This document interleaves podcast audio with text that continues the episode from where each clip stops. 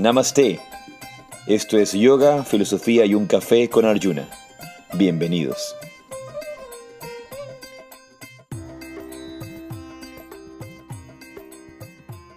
Jai Sri Radhe Radhe.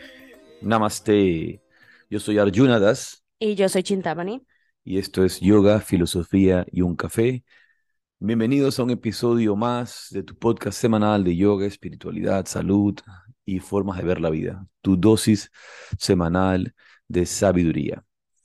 Y este es un episodio muy, muy especial. Hoy día tendremos la compañía de nuestro querido amigo, maestro, mentor espiritual, gran escritor Ramiro Calle. Esperemos que pronto se conecte Ramiro, pero hasta mientras podemos iniciar el programa y tenemos también algunos, algunos anuncios interesantes e importantes. Estamos cada día más cerca del Yoga Rahasya Transformation Training Program, nuestro teacher training, pero es, más guiado hasta este, hacia este sentido de, de teacher training, de transformation training program, no tanto el hecho de, de ser profesores, sino de pasar este proceso de transformación, de profundizar. Hoy día justamente se escribió una persona, esta mañana, eh, vi, el, vi la información de una persona adicional que estaba inscribiéndose desde Perú. Así que desde Perú. muy, muy contentos. Pues sí, tenemos gente que viene de México, de España, de Perú, obviamente de Ecuador y esto comienza el primero de marzo, del primero al 21 de marzo, así que muy contentos por eso. Y mm, otro anuncio interesante que quiero hacer, que es importantísimo mencionarlo ahora, que el sábado 25 de febrero, sábado 25 de febrero en Tumbaco, en Casita Yoga, la profesora Sati Devidasi va a estar dando un taller muy interesante el lenguaje oculto del Hatha Yoga. Ay, me encanta esa clase de Sati. Sati es, Sati es eh, estudiante de Yoga Rajasya, eh, profesora de yoga, certificada en, Yoga Rajasya, y realmente su desarrollo es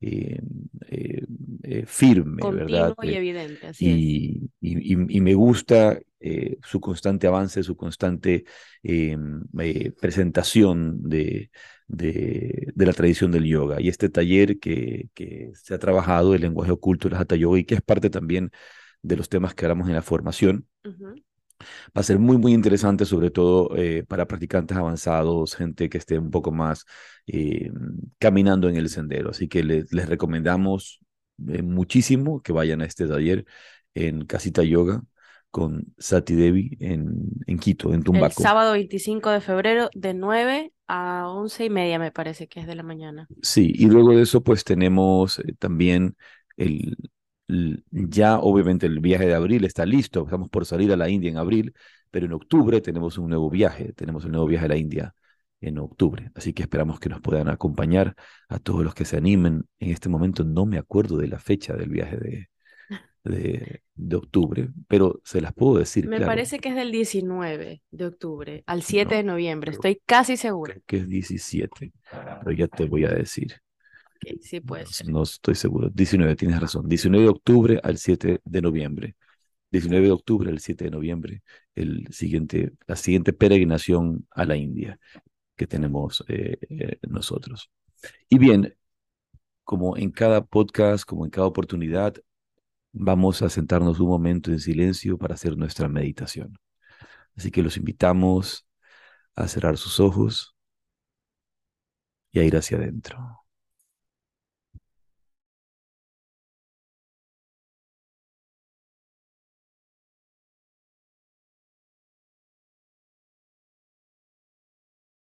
Y regresa tu atención únicamente al espacio que ocupa tu cuerpo. Regresa tu atención hacia el aquí y el ahora. Regresa tu mente del pasado y la memoria. Regresa tu cuerpo. Regresa tu mente del futuro y la anticipación.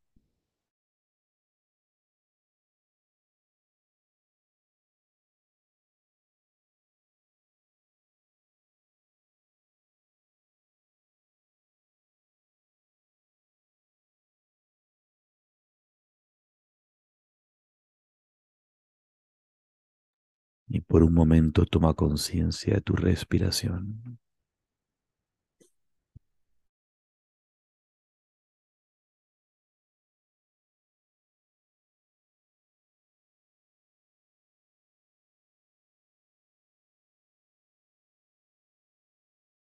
Toma conciencia del aire que entra y sale por tus fosas nasales. Siente tu respiración, inhala y exhala profunda y pausadamente.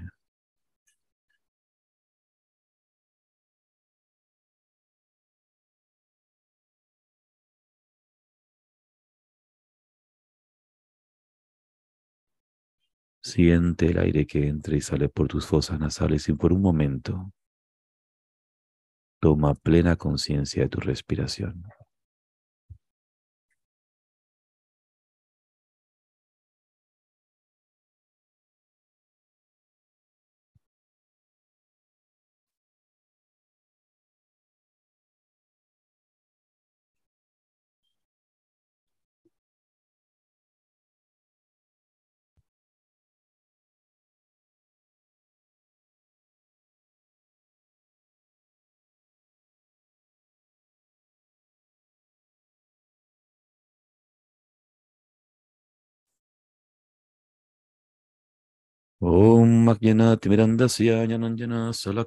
Chaksurumiritam Jana Tasmai Shigurave Namo.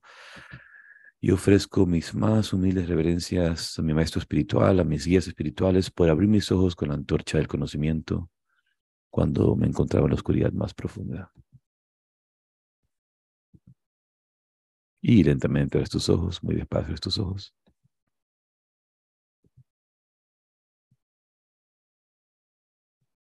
Muy bien.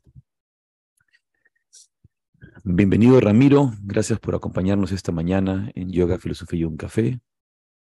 Si puedes abrir tu cámara y tu micrófono. ¿Me oyes? Hola Ramiro, te escuchamos muy bien. Fenomenal, ¿me veis? Muy bien, qué alegría. Qué, Qué alegría, qué alegría verte Ramiro, qué felicidad de Muchas gracias, ¿eh? Qué bien. Oye, y, y qué guapo estás con, con tu barba y, y tu pelo, ¿ah? Nada, qué Muy va. bonito. No seas halagador. Te he visto, te he visto ayer en un video que han subido en el, el de haberlo subido eh, Liliana, en el, en el, un cortito que hablas, ah, que hablas en el, en el Instagram, realmente muy, Sí. muy, muy bonito y dice que, eh, que está muy bien la barba, muy bien el pelo, realmente, que cada Bueno, día, cada día. Pues no me lo cuido nada, ¿eh? Así que. Es bueno, natural. ¿qué, ta- qué tal estáis? ¿Bien todos? Sí, sí, sí, muy alegre, muy alegre de verte, muy alegre de conversar contigo de estar con vosotros, muy bien. y emocionados de poderte tener aquí en el podcast. Tenemos Es un placer. un- un- unos temas muy interesantes que conversar. Y Ramiro, cuéntanos acerca de tu último libro, La sonrisa del Buda. Y a mí me parece un, un tema interesante que el subtítulo, La sonrisa del Buda, aunque todos hablen de él, pero nadie le siga. Sí, en realidad han aparecido dos libros, hoy ha aparecido otro, me acaba de llegar, pero vamos a hablar primero La sonrisa de Buda y luego las enseñanzas del fakir, que es una recopilación de textos de mi trilo- trilogía del fakir y los voy explorando, comentando y profundizando. La sonrisa de Buda, efectivamente con ese llamativo, eh, un poco rompedor subtítulo que dice, aunque todo el mundo hable de él y nadie le siga. Y es que es la más eh, contundente y a veces dolorosa realidad. Se le pone el nombre de Buda a discotecas, a perfumes, a varillas de incienso, a todo tipo de artículos. Todo el mundo habla de Buda, hay películas de Buda, hay libros de Buda, reportajes de Buda, pero la cuestión que nos tenemos que plantear, ¿quién le sigue? Y la segunda cuestión, ¿por qué es tan difícil seguirte? Contestaré yo misma estas dos cuestiones. La primera, ¿quién le sigue? Quizá un monje en la jungla de Tailandia, un eremita en Birmania, pero la mayoría de las personas no siguen a Buda. Dicen que le siguen, pero realmente no logran seguir a Buda. ¿Por qué? porque esta sociedad es todo un intento por atraparnos a través de lo sensorial, a través de los sentidos, del apego, del odio, el afán de poder, lo ilusorio. Y Buda es todo lo contrario. Buda es atravesar lo ilusorio, desprenderse del apego sensorial, eh, desarrollar compasión, superar el odio. Quiero decir con esto que es que el ambiente también es muy, muy contrario a lo que son las enseñanzas de Buda, que ya de por sí son difíciles, porque lo que pretende Buda es que iluminemos nuestra mente, alumbremos nuestro corazón y al final lo que siempre decimos que sería el gran logro, mente clara, corazón tierno.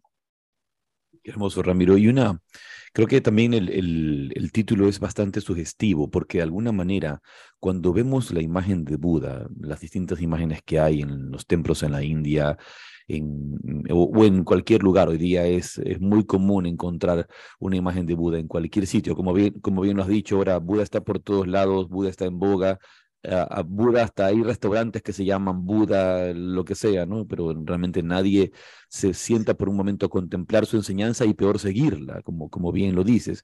Pero hay algo muy particular, es esta sonrisa de Buda, esta, esta sonrisa en, en las imágenes de Buda que, que no es eh, la sonrisa de la carcajada, que no es la sonrisa eh, de, de, la alegría fugaz.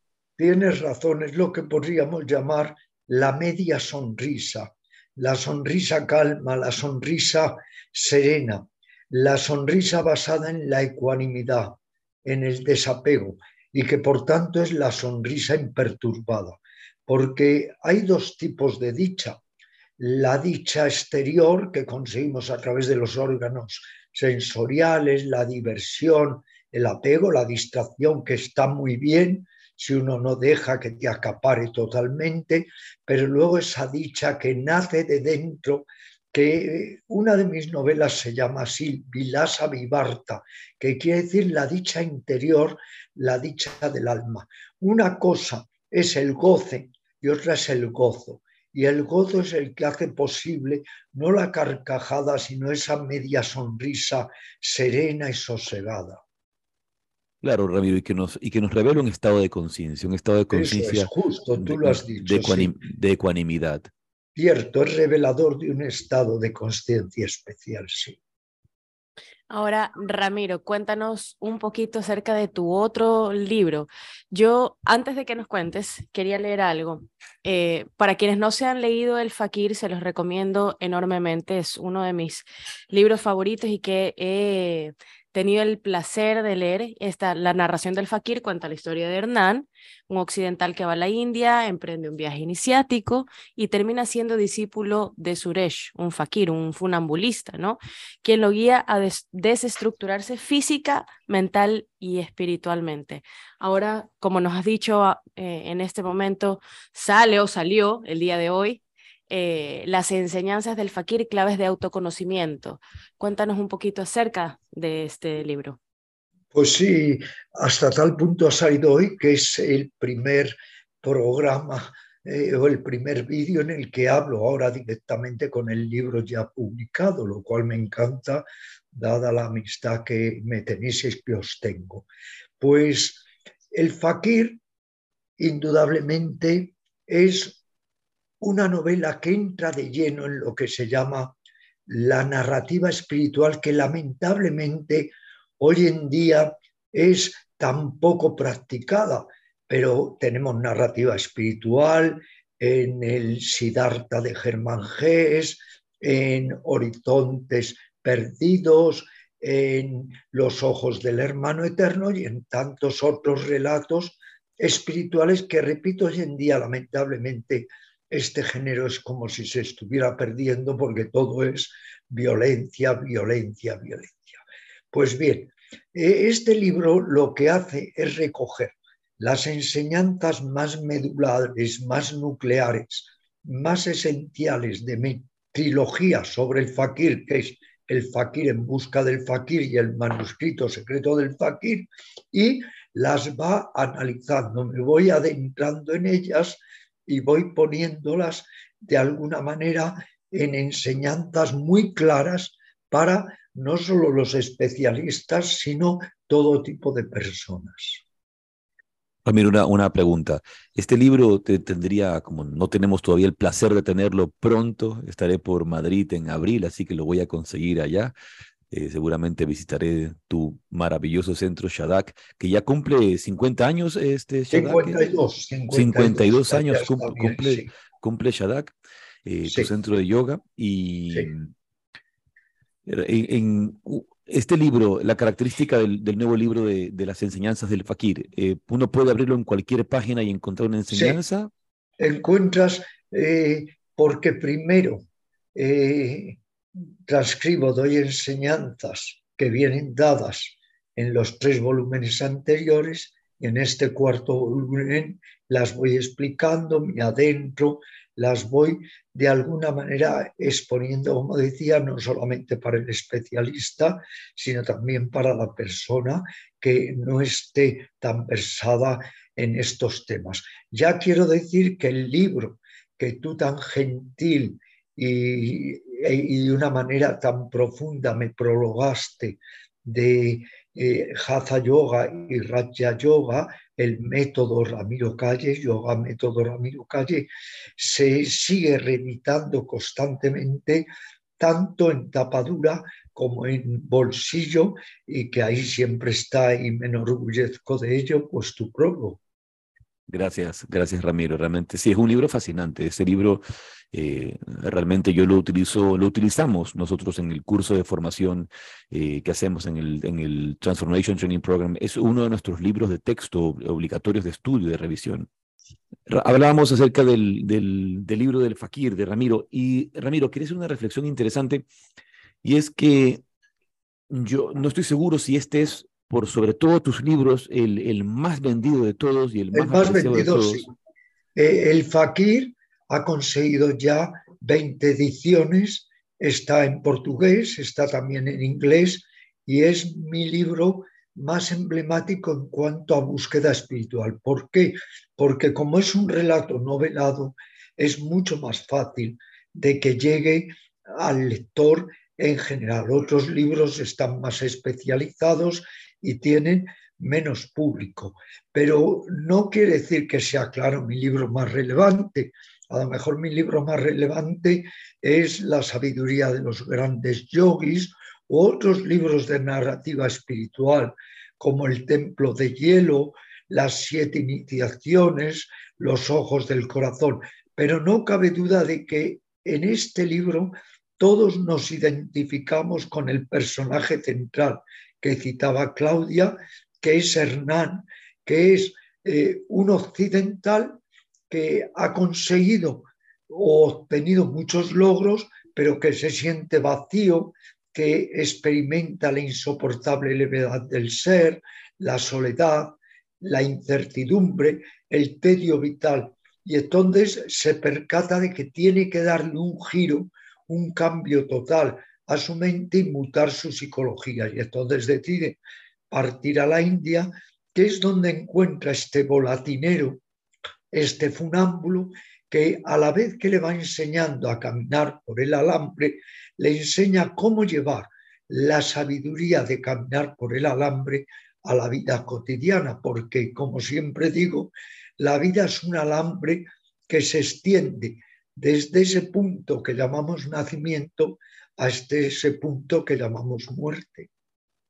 Quizá una, una cosa importante mencionar, Ramiro, eh, y que no, quizá no todo el mundo lo sabe, porque no todo el mundo ha escuchado el, ha escuchado sobre el libro del Fakir, conocen otros textos tuyos, quizá en Latinoamérica, en Ecuador, por ejemplo, donde estamos nosotros, no todo el mundo lo sabe, eh, pero si hablamos de libros espirituales o narraciones espirituales, hay un libro muy famoso que es un bestseller a nivel mundial desde los años, desde los años 50, que es este famoso libro, tú lo conoces bien, Ramiro, La autobiografía de un yogi. Y, en, se, ha, convertido en un relato muy, muy conocido.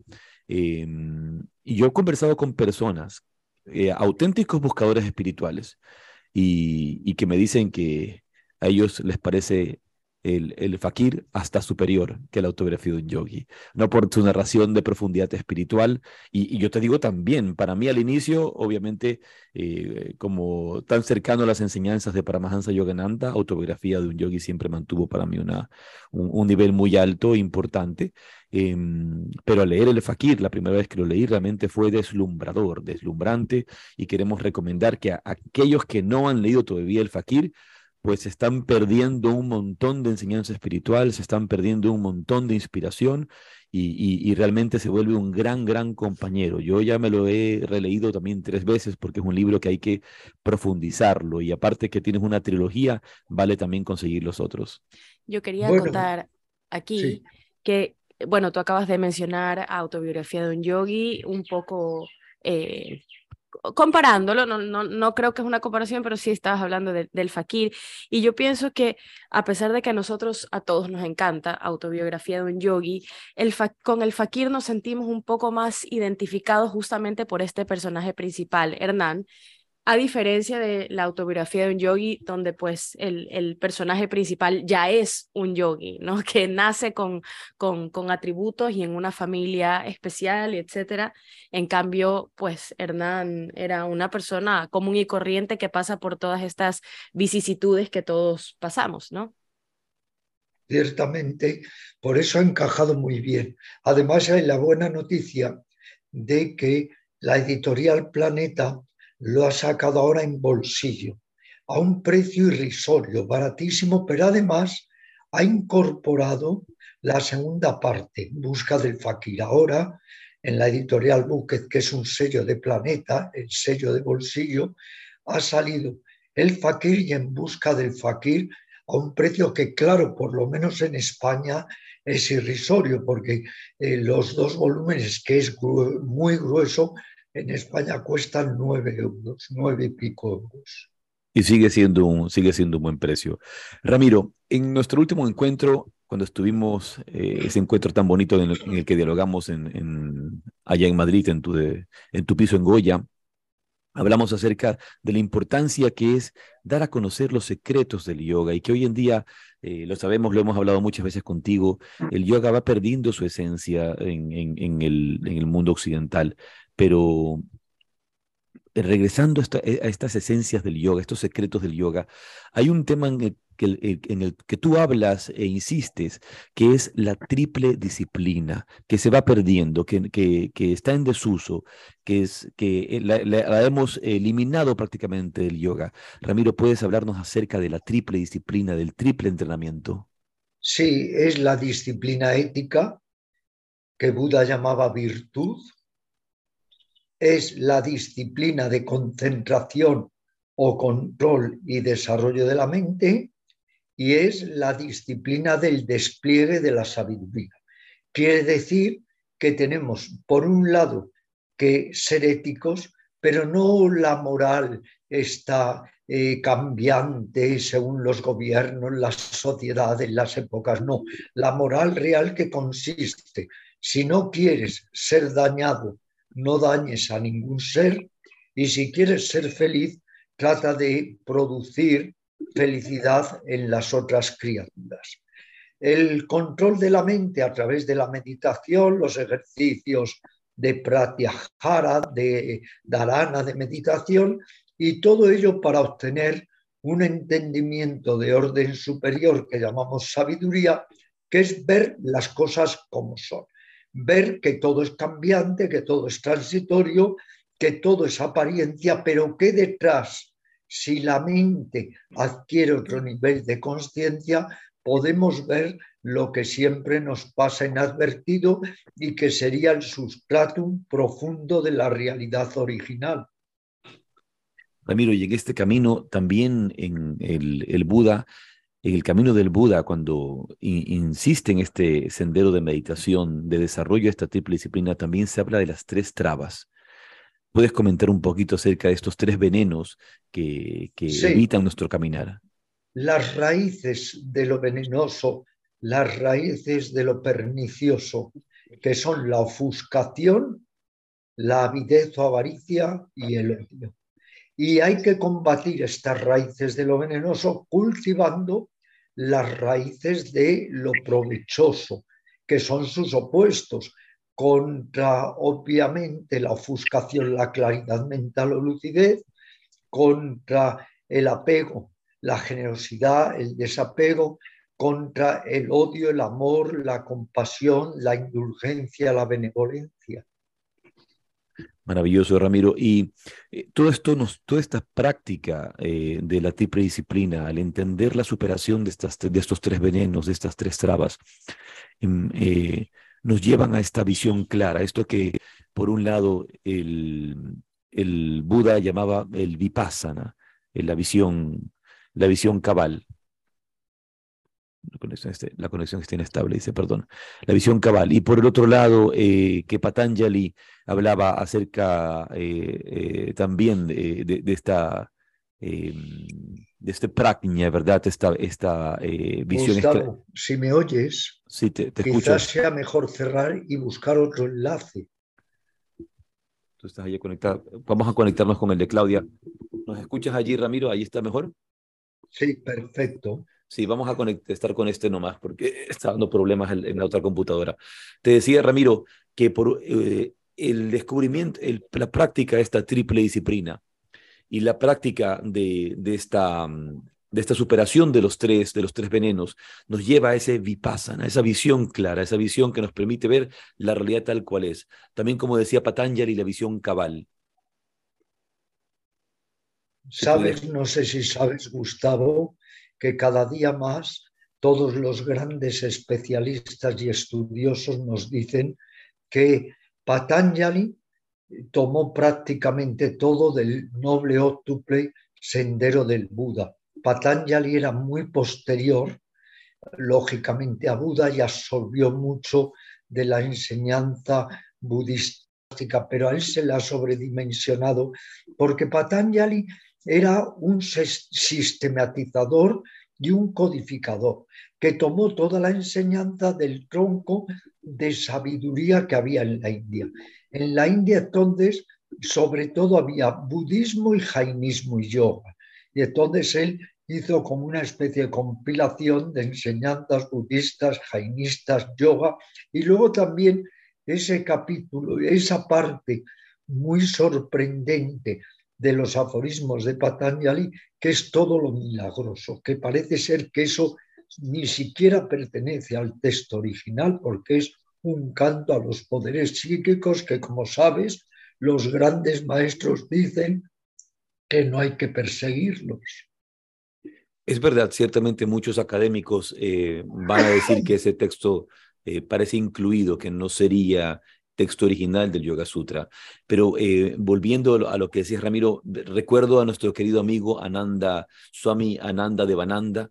Eh, a veces hay personas que mm, hacen una diferencia y obviamente mm, para mí simplemente es un símbolo de ignorancia, de no conocer la tradición, hacen una diferencia como que el vipassana y el, eh, la enseñanza del Buda no tuviera nada que ver con el yoga, entonces hablan de, crean como una diferencia, dicen la meditación mindful. No, eso, eso es absurdo efectivamente, pero totalmente absurdo y dogmático y sectarista, puesto que Buda todas sus técnicas al principio de meditación las aprendió de dos grandes yogis, eso está demostrado históricamente. Sus dos grandes maestros eran yogis contumaces. Lo que pasa es que, según dicen los budistas, Buda quiso ir más allá no solamente quedarse en la absorción de la mente, que es muy poderosa, o la no mente, sino desarrollar ese vipassana, esa visión clara, como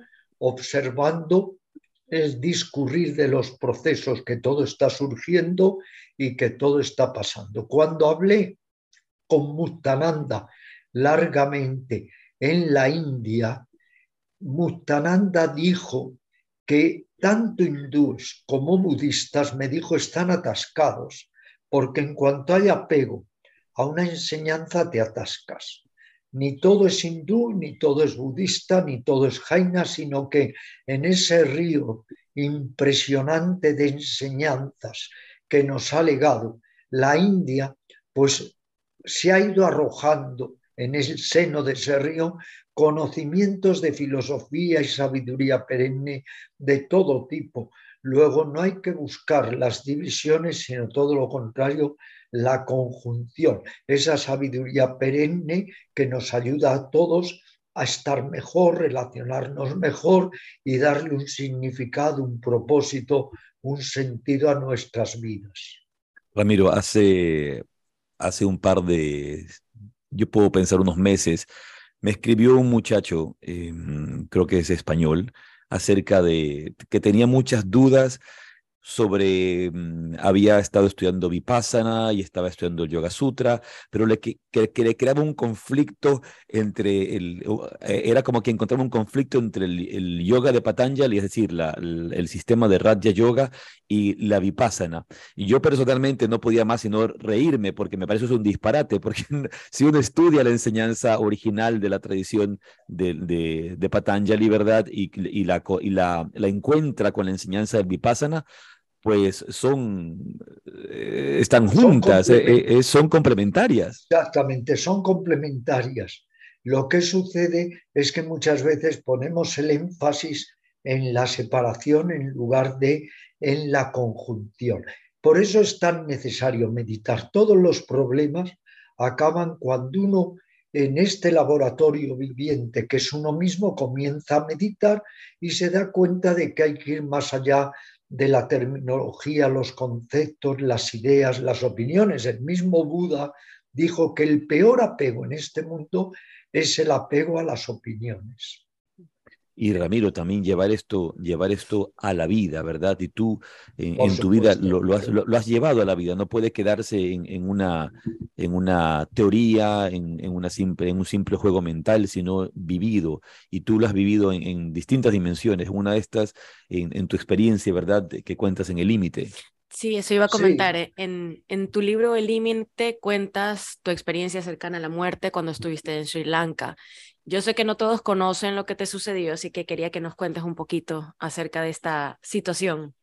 Sí, en síntesis, que yo estaba plácidamente meditando en las montañas de ese maravilloso país, de esa isla paradisiaca, que es Sri Lanka, y que lo único que comía a lo largo del día era té con leche. Y resulta que la leche la cogían de una vaca que había allí, pero que no la cocían. Y entonces, ¿qué pasó? Que esa leche no cocida transportaba una bacteria muy, muy, muy lesiva y peligrosa que se llama listeria.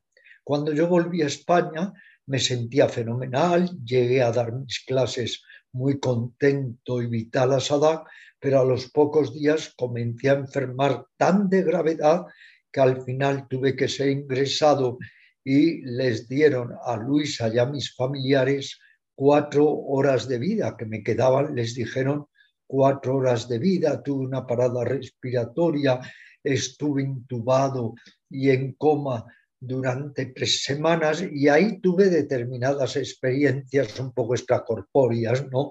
Que tampoco son muy llamativas, pues que me, desplacé fuera de mí, que me sentía en un lecho de nubes, una serie de experiencias. Pero lo importante es lo que pude aprender cuando luego, contra todo pronóstico, volví a mi vida diaria. ¿Y qué pude aprender? Dos cosas esenciales.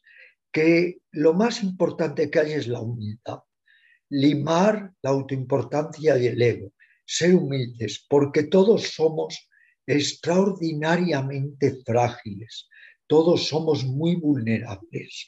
Y segundo, que lo más esencial es la compasión también, que venimos a este planeta para ayudarnos los unos a los otros y para desarrollar compasión, amor, indulgencia. En este sentido, recibí esta enseñanza de primera mano, porque unas veces lo pensamos, pero no lo introyectamos, no lo vivimos. Y esta enfermedad tan grave me dio la oportunidad de vivir como una quinta esencia, que lo más esencial de la vida es la humildad y la compasión.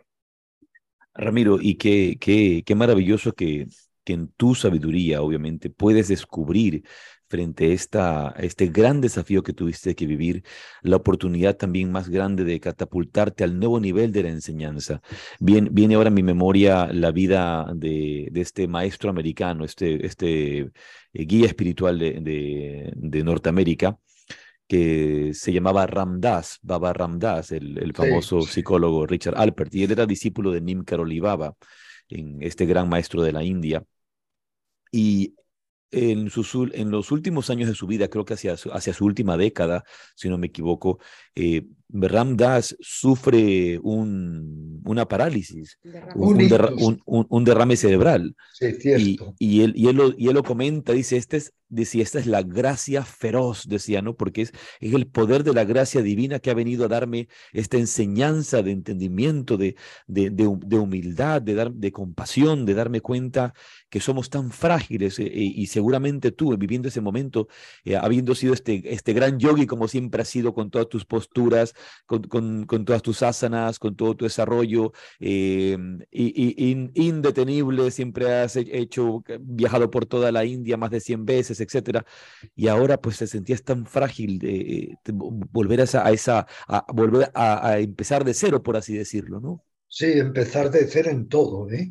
en ejercicios respiratorios, porque mi caja torácica era como la de un pajarito, había adelgazado 25 kilos, no podía hacer ninguna postura ni apenas caminar. Entonces eso te pone de frente con una realidad contundente que Buda constantemente nos recordaba, señalaba, que es que todos estamos sometidos, sí, a la enfermedad, la vejez y la muerte. Pero curiosamente, él denominó a la enfermedad, a la vejez y a la muerte los mensajeros divinos. ¿Por qué?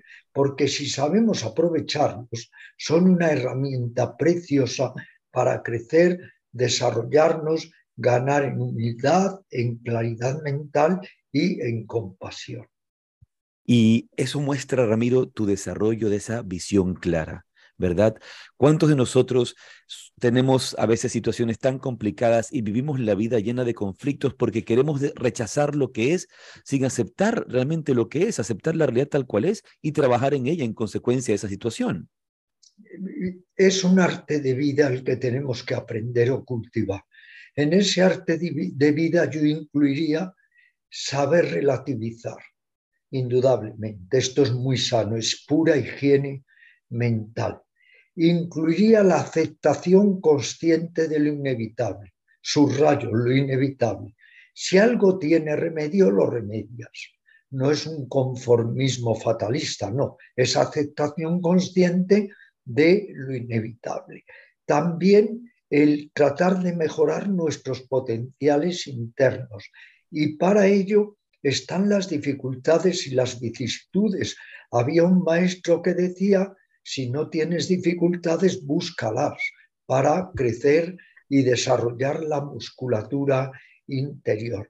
Y desde luego esa gema de gemas, esa preciosa cualidad del alma que es la ecuanimidad, el equilibrio, el ser como un muerto ante los halagos y los insultos, el no dejarse atrapar ni por el apego ni por el odio, el buscar el camino del equilibrio el camino de la armonía, a pesar, repito, de todas las vicisitudes y alternancias que vamos a experimentar en nuestra vida, porque todo surge, todo se desvanece, como dice un adagio chino, vienen los vientos del este, vienen los vientos del oeste y lo único que podemos hacer es mantener el equilibrio mental. Como como Hernán y Suresh, que nos enseñan el equilibrio en el, en, el, alambre de la vida. Ramiro, pero eh, yo sé que eso, esto es íntimo para ti. Si podrías contarnos un poco de destellos de esas experiencias que viviste en el bardo cuando te sentiste fuera del cuerpo, algo que pudieras también comentar. Indudablemente, cuando uno está al límite quizá de esa experiencia o incluso hubo médicos que me dijeron que hubo momentos en que ya me vieron que pensaron que yo ya estaba muerto, que es como si mi cuerpo fuera una calabaza que se había vaciado. Pero mientras tanto se celebra una especie de, digamos, entre comillas, contienda interior. ¿Por qué? Porque en ese momento en que la conciencia se baja, se nubla tanto, surge todo lo que llamaríamos el inconsciente y el subconsciente. Y todo tipo de vivencias. Los que creen además en la reencarnación piensan que vivencias no solo de esta vida, de nuestra historia personal, sino de vidas pasadas. Todo eso surge, todo eso reacciona, todo eso viene a nosotros.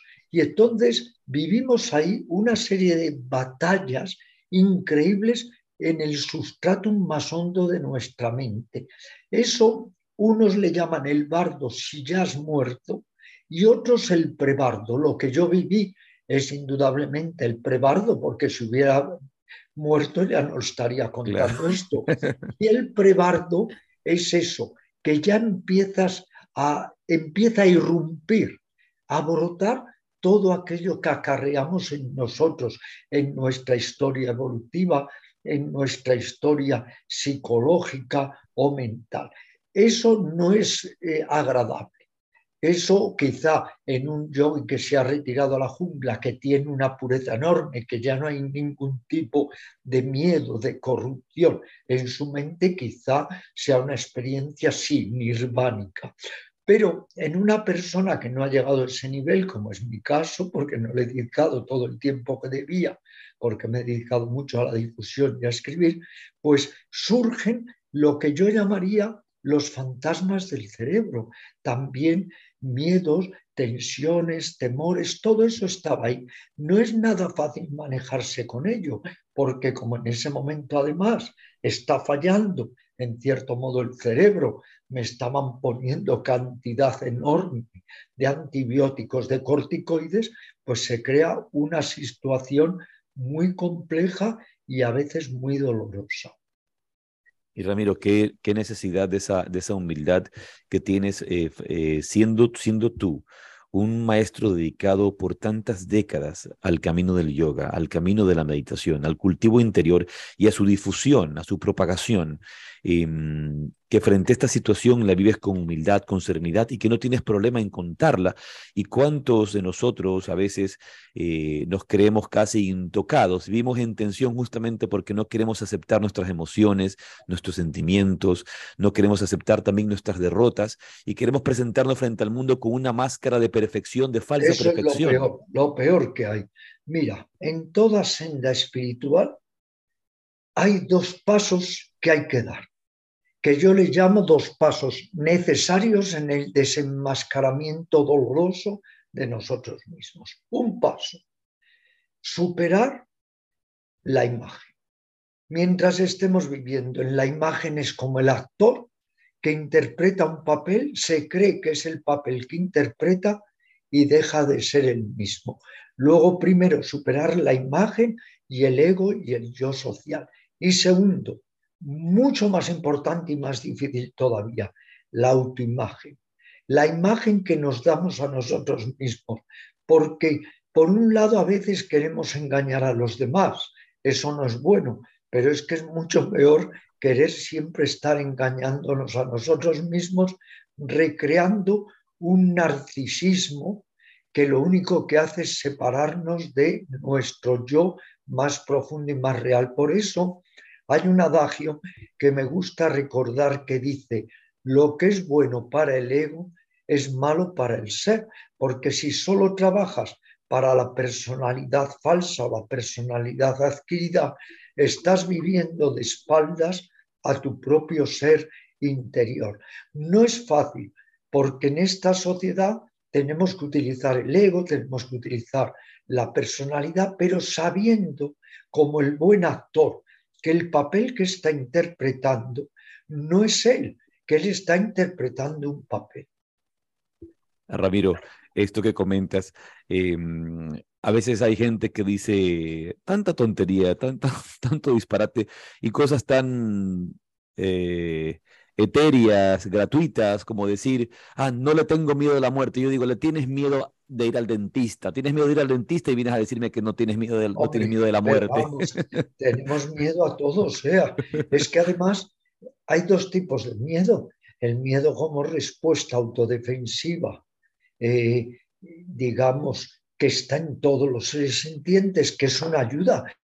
Ese miedo tiene un gran valor, si no, no hubiéramos llegado hoy, al día de hoy, hacer ahora este intercambio de ideas, nos hubiéramos quemado, nos hubiéramos ahogado. El miedo, el miedo imaginario, el miedo también aprendido, el miedo eh, lleno de temores infundados, fóbicos, que todos tenemos. En ese momento, Ramiro, em, tú encuentras un nuevo maestro. a lo largo del, tiempo, tú has tenido tantos maestros, ¿verdad?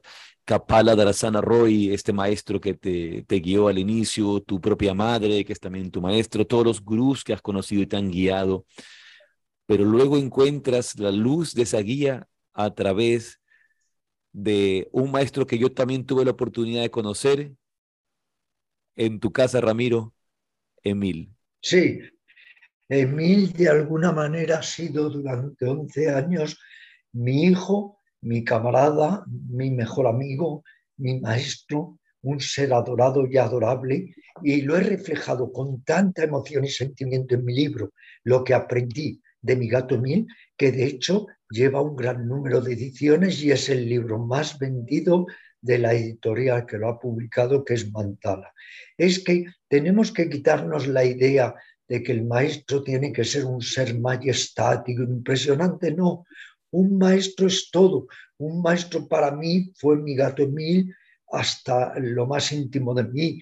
Eh, un maestro es un amigo, un maestro es un problema, la gran maestra es la vida. Un maestro puede ser el conductor que te está llevando en un taxi, en un coche. O sea, el maestro es todo lo que nos ayuda a eliminar un poco la oscuridad de la mente, a encontrarnos a nosotros mismos y a sacar lo mejor de nosotros. Todo puede ser un maestro si sabemos instrumentalizarlo como un maestro. Y sin embargo, si un maestro lo único que nos despierta es obsesión, apego, dependencia mórbida psíquica, pues en lugar de ser un maestro nos está perjudicando. Es por esto que muchos llamados maestros, la farsa de los maestros de masas, lo único que pretenden es aturdir la mente del practicante para sacarle de su jaula y meterle en la de ellos. Para eso prefiero quedarme en mi jaula. Ramiro, y ahora que hablamos de esto, de, de bueno, que eh, solo referenciar, hay este dicho que dice, si estás despierto, todo el mundo es tu maestro. Si, estás si estás despierto, todo es tu maestro porque todo te enseña, todo te guía, pero también lastimosamente hay estos que llamamos falsos gurús, estos falsos maestros, estos pseudo, pseudo gurús y, todos estos pseudo yogas que existen hoy día. Y yo quería preguntarte un tema eh, que a mí me ha llamado mucho la atención y quería tu opinión. Este tema en particular quiero preguntártelo desde hace mucho tiempo y lo he visto mucho en España, sobre todo en Barcelona. Se ha vuelto un tema que para mí, soy muy sincero, en lo personal me parece un disparate, un fraude y una tomadura de pelo. Se llama el CAE, el Kundalini Activation Energy, y creo que se lo ha inventado un señor español se supone que es para despertar y activar la kundalini. Y Ramiro. Todo, eh, mira, todo eso son pamplinas, son paparruchas y desde luego es todo totalmente falso, un timo, un fraude que vamos, el buscador sincero, con un poco de luz en la mente, tiene que apartarse de eso cuanto antes. Y además, os puedo contar a todos vosotros una anécdota que seguramente Gustavo no conoces porque no te la he contado y no la habrás. Pero es lo siguiente. Luego, lo que estás tratando me coge muy de cerca. Yo a este señor no le conozco absolutamente de nada que yo sepa. Y este señor, con su circo, porque eso es un espectáculo circense, bochornoso, antiyógico, anti-Kundalini, este señor, por lo visto, dijo que había sido discípulo mío. Y el resultado, os lo voy a sintetizar, es el siguiente. En un programa muy visionado de televisión en España, resulta que sale una demostración de estas personas que despiertan, dicen su kundalini, temblando, como ataques epilépticos y sale todo en televisión.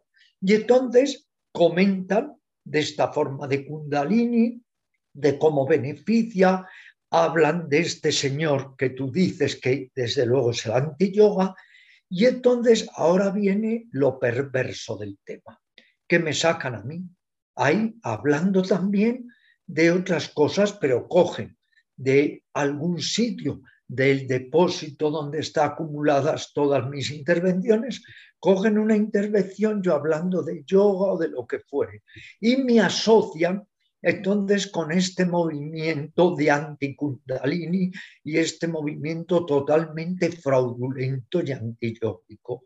¿Qué sucede? La gente me empieza a llamar, me empieza a decir, pero Ramiro, ¿cómo has salido tú con tu imagen apoyando esto? Y es que robaron la imagen y sin mi permiso lo apoyaron. Entonces, yo rápidamente escribí a Javier Villuendas, un alumno mío que es periodista y que trabaja en el ABC, uno de los diarios más leídos en España, y le conté el caso. Y entonces él sacó un reportaje diciendo que todo esto era falso, que yo no tenía nada que ver con esto, que ni había conocido a este señor, que me había utilizado lo que fuera, y exigimos una corrección en el programa, que esto es muy difícil, porque o vas a juicio y entonces consigues que corrijan, y te lo tiene que decir un juez y mandarles que corrijan, pero vieron que era tan evidente que yo no tenía nada que ver en esto, que ellos mismos, de modo propio, en uno de los siguientes programas en televisión donde habían dado esta noticia estúpida, corrigieron y dijeron que yo nada tenía que ver con este movimiento. Luego este señor ha pecado de varias cosas. Una cosa que está enseñando algo que desde luego es, vamos, el anti-yoga por todas partes. Y segundo, que cómo tiene la impudicia, la indecencia de mezclarme a mí con algo que yo es que vamos totalmente rechazo y reniego de ello, porque es que eso me ha parecido de lo peor que ha habido en el campo espiritual, uno de los peores engaños. Ramiro, eh, tanto tú, eh, obviamente tú mucho más que yo, pero en los 30 años que tengo dedicado al yoga y el estudio de estas tradiciones en Oriente, eh, conversando con tantos maestros, todos los maestros con los que he hablado sobre la kundalini jamás han referenciado algo como esto. Es más, uno de mis grandes mentores, el Swami Veda Bharati de los Himalayas, al que tú también entrevistaste para, para algún libro, me, me, lo, lo, hiciste a través mío, eh, tiene su libro de Kundalini donde explica lo que es y lo que no es. Y, es, y, este, y este Kundalini Activation Energy o como sea que le llamen este CAE, CAP, cumple todos los requisitos de lo que la práctica de Kundalini no es. A mí, en lo personal, me parece más bien una especie de placebo de sugestión mental, emocional, que da una buena excusa para soltar represiones sexuales y emociones reprimidas. Que eso está bien, como yo te comenté en algún momento, soltar represión y, liberarse y, experimentar eh, sus orgasmos si quieren, está bien, pero no confundamos eso con la práctica de Kundalini o con la experiencia de Kundalini, porque la Kundalini ni siquiera es la energía sexual tampoco. Hay, una confusión total sobre esto, pero gracias por echarnos un poco de luz. Pero lastimosamente, Ramiro, cuando la gente se... ¿Sabes lo que yo siempre recuerdo? Y te nombro lógicamente porque la ocurrencia fue tuya. Cuando tú dijiste en una charla, que una cosa es salsa y otra es yoga, pero que no hay salsa yoga. Pues es que hay que saber diferenciar. Y efectivamente, todo ese juego de catarsis que esta gente utiliza es que eso nada tiene que ver ni con el yoga, ni con la meditación, ni con el zen, ni con el budismo. ni con la búsqueda espiritual, ni con nada. Es una especie de desenfrenado y absurdo psicodrama que libera ciertamente algunas pulsiones, pero que se pueden liberar pues lo mismo bailando, lo mismo haciendo gimnasia o haciendo fútbol. Eso es un absurdo. Y lo que verdaderamente es penoso es que este señor haya conseguido que eso tenga alguna penetración en los medios de difusión. Eso demuestra también la falta de conciencia de los medios de difusión, que no les interesa nada más que solo sumar televidentes y que además tienen una conciencia de lechuga y que no les importa nada la espiritualidad.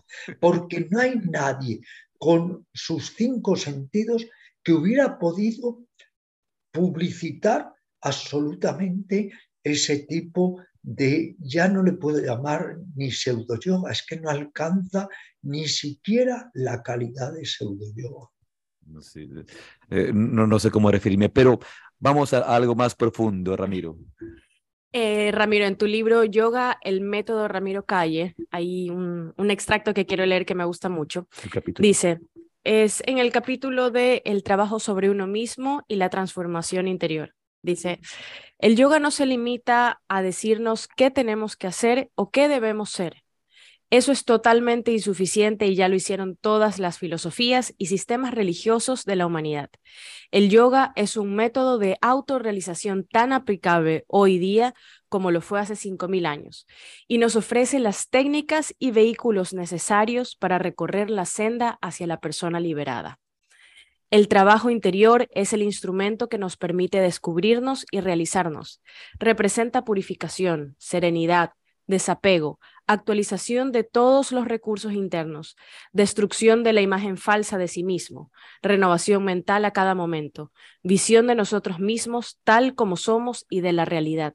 Exige una mutación radical, una progresiva transformación psicomental que nos permita ser nosotros mismos. Coméntanos acerca del trabajo sobre uno mismo y la transformación interior, que es el nombre de este capítulo. Indudablemente, el yoga si no transforma, ¿qué es? ¿Es un ejercicio? ¿Es una calistenia? ¿Es una gimnasia exótica? No, el yoga tiene una finalidad muy concreta, que es mutarnos, transformarnos, para ir poco a poco arrojando por la borda lo peor de nosotros e ir cultivando, desarrollando, activando lo mejor de nosotros. Y lo que no debemos olvidar es que el yoga lo que pretende es la liberación de la mente, liberar la mente de la ignorancia básica, liberar la mente de tendencias que llamamos en el yoga sanskaras y vasanas negativas, liberar la mente del el afán de posesividad, del aferramiento, del apego, del odio y procurarnos una psicología infinitamente más sana, más integrada, pero para beneficio propio y para beneficio de los demás. Yoga sin transformación, ¿qué objeto tiene? El yoga lo que tiene es que enseñarnos a conocernos, a vivenciarnos, a transformarnos y en la medida de lo posible a mejorarnos. Si uno, por ejemplo, está en el yoga años, está haciendo meditación años, y no cambia y no es capaz de superar su autoimportancia, sus celos, su odio, tiene que cuestionarse que algo sucede, porque si no se transforma, ¿para qué practica? Entonces, lo verdaderamente importante es desarrollar toda una estrategia de trabajo interior, trabajo sobre uno mismo, que yo, un poco a modo de conveniencia, ubico en cuatro sendas la senda de la autoobservación que nos conduce a la senda del autoconocimiento, que nos conduce a la senda de la autotransformación y finalmente a la senda de la realización de sí. Es toda una estrategia donde contamos afortunadamente con esta preciosa herencia que nos ha legado el yoga y todas sus enseñanzas, técnicas y claves y métodos. Ramiro, eso que has dicho es, tan necesario. A veces em, vemos personas o más allá de ver personas desde afuera, nos vemos a nosotros mismos y es tan, es tan necesario vernos a nosotros mismos. Yo no quiero estar meditando 30 años de mi vida para seguir siendo el mismo idiota de siempre. Eso es algo que yo repito eh, constantemente. imagina personas, como bien lo has dicho, que están meditando 20 años, 30 años, 40 años de su vida y no han alcanzado esa etapa de transformación para vivir con un poco más de compasión, un poco más de humildad, un poco más de claridad. Em, un, poco más de coherencia en su vida con la realidad, quejándose de todo, rechazándolo todo, criticando a todos, em, viviendo eh, eh, vidas llenas de ofuscación, eh, llenas de, distorsión, de distorsión mental y, emociones que, que guían nuestra vida, más bien en vez de ser guiadas por la sabiduría.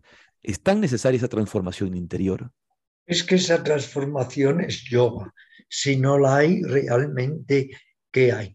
Pero claro, siempre vamos a encontrar en principio un enemigo, un obstáculo, que va a ser nuestro ego y nuestra antigua psicología. Por eso se habla de morir para nacer. También se habla de ello simbólicamente en la Biblia, en los nuevos, en los evangelios, morir para nacer para que fructifiquemos en otro plano de conciencia hay un poco que morir al que hemos sido con todos sus errores, ataduras y obstáculos. Verse a uno mismo es difícil porque nadie quiere ver el lado negativo, a veces ruin, mezquino, que persiste en nosotros, pero de la misma manera que si el médico no descubre la enfermedad, no puede diagnosticarla y medicarla, si nosotros no nos vemos como somos y descubrimos nuestras tendencias insanas, no podemos hacer nada por irlas superando. Por eso es tan importante el autorreconocimiento de todo aquello que nos está impidiendo que aflore nuestra preciosa energía de ser. Recuerdo que en una de mis clases, que como tú sabes en las de meditación siempre hay coloquio después de la práctica, recuerdo que un alumno muy, muy inteligente, gran viajero por Oriente, al eh, empezar el coloquio dijo, Ramiro, ahora se me acaba de plantear una cuestión. Si asumo de por vida mi imbecilidad o la cambio. Entonces es importante lo que tú dices, darse cuenta de la propia necedad para tratar de superarla. Ramiro, tenemos una pregunta de uno de nuestros eh, oyentes, participantes, y dice, muy buenas gracias eh, por este encuentro maravilloso. Una pregunta para el maestro Ramiro. ¿Qué sugiere el maestro? ¿Qué consejos puede darnos para ser un yogi urbano? Auténtico, en los que hay tantos estímulos, una vida agitada, sobre todo en ciudades grandes. Ella vive en Madrid. Sobre todo para quienes aún no pueden emprender un viaje a India como lo ha hecho Hernán, el protagonista de esta maravillosa novela El Fakir. Muchas gracias. Lo primero que diré es que no hay que hacer un viaje a India, donde hay que viajar es al propio corazón y al propio ser. Lo que pasa es que el buscador espiritual siempre en esta larga marcha y difícil de la autorrealización busca enseñanzas, claves, estímulos. Unos pueden ser en la India, otros pueden ser en los Pirineos, otros pueden ser en los Andes. Tratamos de buscar de alguna manera referentes o incluso puntos de motivación para seguir creciendo y sacar fuerzas de flaqueza muchas veces porque desfallecemos o estamos sometidos a las noches oscuras del alma. Buda dijo que había tres clases de discípulos. Estaban los que se dedicaban al estudio y la investigación espiritual, estaban los que se dedicaban a la meditación, y estaban los que se dedicaban a hacer buenas obras y a ayudar a los demás. Esto en cuanto a la comunidad, el sangha o los discípulos. Y luego dijo que estaba la gente normal que llamábamos la persona de hogar. Él dijo que obviamente la persona de hogar tiene menos tiempo para práctica espiritual, tiene a veces más obstáculos, menos motivaciones, pero que puede obtener también el nirvana o los estados más supremos o elevados de conciencia. Quiero decir con ello que un yogi urbanita, si sabe bien distribuir su tiempo, si no se deja acaparar en exceso por lo sensorial y por lo externo, si encuentra momentos de investigación, de autoindagación, para meditar, para el estudio, si trata de mantener la conciencia más despierta y ecuánime en la vida diaria, puede obtener un gran avance. Pero claro, también me gusta decir, a esfuerzos más totales, resultados más totales, a esfuerzos más parciales, resultados más parciales. Por ejemplo, al centro yoga han venido muchos músicos, ha habido violinistas que me han dicho, tengo que tocar para llegar a algo seis horas diarias. Otros que me han dicho, pianista Ramiro, menos de cinco horas diarias, si no entreno al piano nunca seré nada. O sea, lo que tenemos que entender es que nos hemos vuelto unos avaros con respecto a la vida interior. En las clases, mucha gente te dice, Ramiro, si en lugar de meditar media hora al día medito 20 minutos, sirve. ¿Por qué no me preguntas si en lugar de meditar media hora, medito una hora? Sirve.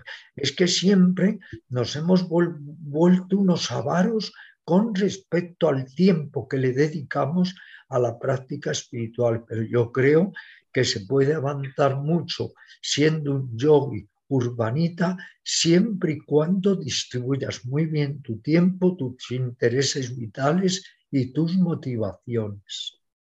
Ramiro, tan, tan necesaria esa estrategia, como lo dices, ¿no? Eh, yo también soy un, fiel creyente eh, de que el tiempo lo tenemos, lo que hay es que organizarse bien, administrar bien, gestionar bien nuestro día. Una cosa que decía Swami Veda Bharati de los Himalayas, él decía, no es que no es que no puedes, no es que no quieres, no es que eres incapaz o tonto, lo que es es que eres descuidado, no le das la atención necesaria, nada más. Y muchas veces eso hacemos, no le damos la atención que merece nuestra vida interior. Nos, preocupamos mucho de cómo está nuestro cuerpo, nos preocupamos mucho de, ir al gimnasio, nos preocupamos mucho del, del trabajo, de las cosas de afuera, y no organizamos bien nuestro tiempo. Y hoy en día tenemos e, estas herramientas para perder el tiempo como son las redes sociales. Eh, ¿Verdad? Hay gente que pierde media hora, una hora de su día, una hora de su día en estar revisando redes sociales. Media hora es muy poco, debo decir. Está haciendo, hay gente que dedica tres, cuatro horas. Hoy es abrumador. Y si esas personas que están todo ese tiempo, tres horas, como dice Claudia, em, o dos horas, pero digamos que pierdas una hora de tu día, es una hora que le puedes dedicar a la meditación, a la práctica interior. Lo que tenemos que decir es que todos nosotros tenemos que volvernos los directores o soberanos de nosotros mismos. No permitir que la centrifugación nos gane. Aprender que eso es meditación, a centripetarnos y a estar en nosotros. Pero es que todo nos saca de nuestro centro, todo nos succiona de nuestro ser. Y entonces el yoga es volver al hogar interior. Y en este sentido es muy, muy sabia la parábola del hijo pródigo. El hijo pródigo tiene una lectura profunda, no la lectura superficial. El hijo pródigo deja el hogar para abocarse al placer y encontrar la felicidad fuera del el hogar. Y luego se da cuenta que no la puede hallar y vuelve al hogar y se reconcilia con el Padre. Esta parábola, desde un punto de vista profundo, quiere decir que fuera no vamos a encontrar la dicha ni la paz. Tenemos que volver a nosotros, a nuestro hogar y reconciliarnos con el Padre, que es nuestro yo más profundo, nuestro ser más íntimo. Ya el gran psiquiatra Jung hace décadas hablaba de los grandes riesgos del exceso de externalización. Nos vamos tanto fuera de nuestro centro que nos descentramos, nos desquiciamos, luego insatisfacción, tedio vital, angustia existencial, miedo, soledad, pero porque nos hemos salido de nuestro eje. Por eso la meditación es volver a nosotros. En lugar de estar centrifugándote con la vida diaria, con las redes, con el trabajo, con las charlas, con los demás, es volver a ti y sentirte en ti mismo y calmar tu mente. Por eso a la gente le cuesta mucho meditar, porque el 90% de su vida es hacia afuera y no hay nada hacia adentro. Los místicos, en cambio, fijaros, nos aconsejaban lo contrario, todo hacia adentro y nada, nada hacia afuera. Y esta sociedad es todo hacia afuera y nada hacia adentro. Ramiro, no queremos eh, abusar de tu tiempo, este tiempo que nos has regalado. Estamos por terminar el podcast, pero queremos eh, compartir una, última pregunta que nos hace una de las personas que nos escucha en el podcast aquí en Yoga, Filosofía y un Café. Dice, ¿qué piensa Ramiro acerca del yoga para niños? ¿A qué edad se debe empezar esta práctica en, en los niños, Ramiro? Yo mismo tengo cuatro libros escritos de yoga para niños. Dos con ilustraciones muy hermosas para niños muy pequeños y dos para adolescentes. No puede ser de otra forma que estoy totalmente convencido de los beneficios que el yoga puede aportar a los niños y a los adolescentes. Ahora bien, nunca debe tratar de convencérselos, nunca hay que adoctrinar, no. Hay simplemente que ofrecer al niño estas técnicas, estos métodos, incluso a niños muy pequeños, claro, a modo de juego y sobre todo, como el niño tiene una gran capacidad mimetista, que los padres hagan yoga y entonces el niño por mimetismo también va a jugar, entre comillas, a hacer yoga con los padres. Habría que introducir el yoga en todos los colegios del mundo, eso desde luego, porque es que el yoga para un niño es esencial. Yo descubrí el yoga cuando tenía 15 años y ha sido el mayor regalo de mi vida y por eso lo ofrezco a los demás, lo comparto con los demás. Eh, el yoga será un aliado, un amigo, una orientación, un estímulo a lo largo de la vida, incluso en los momentos más complicados y más difíciles. Por eso hay un adagio budista que dice, sin el Dharma, la enseñanza, el ser humano es nada. Ramiro, muchísimas gracias.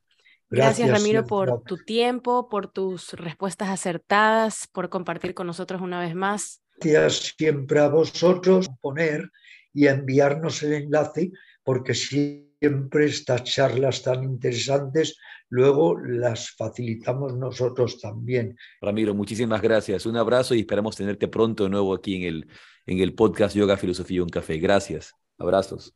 Un abrazo, gracias. Muchas gracias a todos, gracias.